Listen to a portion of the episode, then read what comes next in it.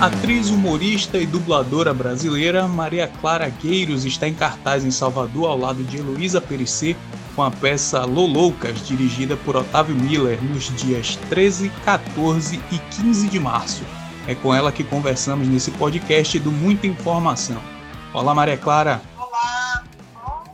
O que, que o público baiano pode esperar desse espetáculo que retorna aos palcos após duas temporadas de sucesso aí no Rio de Janeiro e em São Paulo? Ah, eu muita diversão. É uma história e ao mesmo tempo emoção. É uma história de duas idosas que são amigas desde a infância e sobem ao palco por uma situação inusitada que eu não vou dar, não vou dar spoiler. e começam a falar da, da vida delas, da amizade delas e é ao mesmo tempo uma história sobre a minha amizade com a, com a Lulu, com a Heloísa Perissé. É muito divertido e muito emocionante ao mesmo tempo. Bom, mas você pode falar pra gente o que é aos 54 anos encarar a vida de um ponto de vista onde a perspectiva da pessoa pode mudar nos anos seguintes? Ah, eu, eu acho que hoje em dia, é, apesar de ter esse, esse mote dessa tendência de que tudo que é o, jovem é melhor, né? tudo, tudo novo é melhor, os jovens estão tomando mais velhos no mercado de trabalho. Ao mesmo tempo, eu super acredito na, na tendência de, do, das pessoas que estão chegando aos 50, aos 60, de serem super felizes e de terem o seu lugar no, no mundo mesmo, no, no, em termos de tanto de sabedoria, de experiência, quanto em força física. Hoje em dia, uma pessoa, eu tenho 54 anos, né? Eu me sinto com 35. Uhum. Eu acho perfeitamente possível a gente ter uma, uma vida super normal de, em pé de igualdade com, com, com uma pessoa jovem. Você acredita que esse cenário é diferente do fim dos anos 90, dos anos 2000, quando a pessoa com 54 anos já era considerada uma vovó?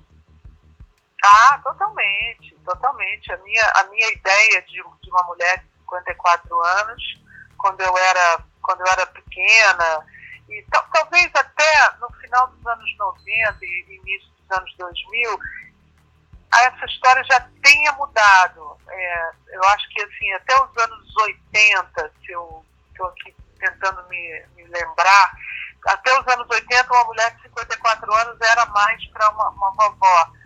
Nos anos 90 a coisa já começou a mudar, nos anos 2000 eu já super via mulheres de 50 e poucos anos, assim, super em forma e ligadas, e fazendo projetos, é, eu, eu sou, me considero hoje em dia uma pessoa assim, que tenta estar super ligada no que está acontecendo, mesmo que não seja um interesse da minha, da, da, da, da, minha geração, eu, eu sinto que, como, tenho filho, tenho dois filhos, né, de um de 25 e outro de 22, eu super estou ligada no, no, no que, que eles estão falando, tentando aprender com eles também, sabe?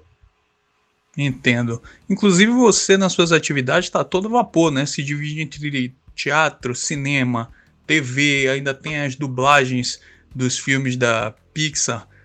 Qual dessas atividades Exatamente. aí você sente mais prazer? O que é que você gostaria de fazer mais?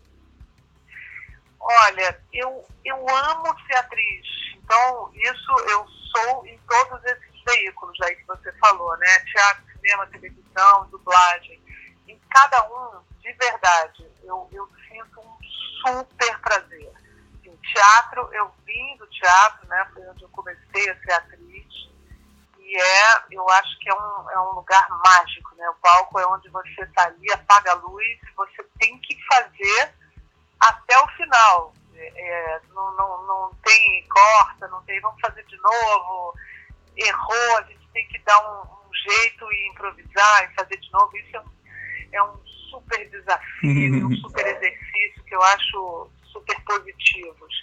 Televisão eu acho o máximo porque é um, é um veículo que projeta a, a nossa carreira e, e, até enche o teatro, né? A fama que a gente conquista na televisão e todo, todo o acesso que a televisão possibilita a gente ter, entrar na casa das pessoas, faz com que a gente seja conhecida e isso é um, é um valor para mim inestimável. Uhum. Cinema é uma super arte que eu, que eu respeito. Quando eu vejo um filme, é, é, me dá, me dá uma, um de ver que é um, é um trabalho super artesanal e dublagem que é um lance mágico você ter a voz de um personagem de, de desenho, te transporta para um outro universo assim, de, de magia, mexe com a criança que tem dentro da gente. Então, cada veículo eu tenho um prazer específico, entendeu?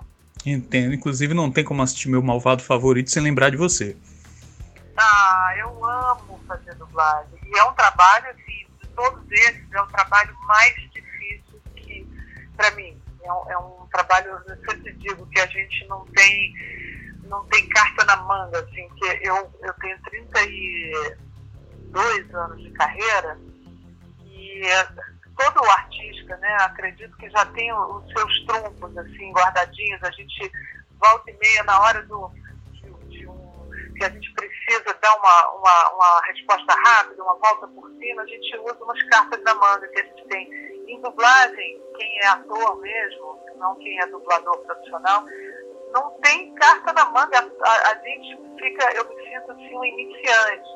E é esse desafio que é maravilhoso. E vai ter que ser no freestyle mesmo, né? Por assim dizer. É, exatamente. Errando para aprender e tentar fazer melhor da próxima vez. Bom, agora você está na terra do Dendê. Qual a sua relação com a Bahia? Você tem alguma passagem engraçada, alguma coisa que te marcou quando você esteve aqui? Eu sou totalmente nordestina, né? Meu, minha, minhas origens são 100% nordestinas. Meu, meu pai era de Pernambuco, minha mãe é do Rio Grande do Norte.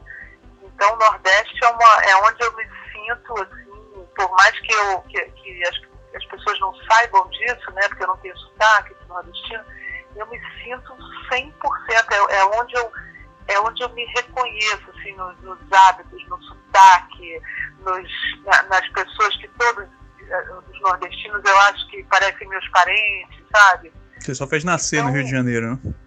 Exatamente, é aquele velho ditado, né? Gato que nasce no forno não é biscoito. Né?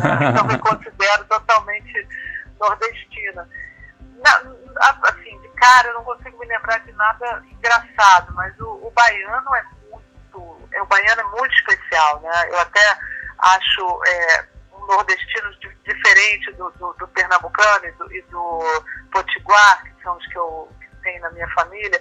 O baiano é, é, tem uma, uma forma de ser muito diferente, muito engraçado, o sotaque do baiano é diferente, mas acho que só acolhimento mesmo. Não, não tenho, a princípio, não tenho nenhuma história engraçada. Posso até me lembrar depois e ficar arrependida de não ter lembrado, mas não, não me lembro assim de cara. Bom, certamente a partir de agora você terá algumas depois dessa passagem de três dias por aqui.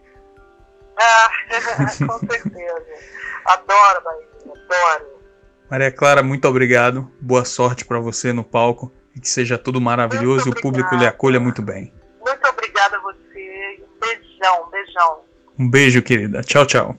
Tchau, tchau. Siga a gente nas nossas redes sociais e até o próximo podcast.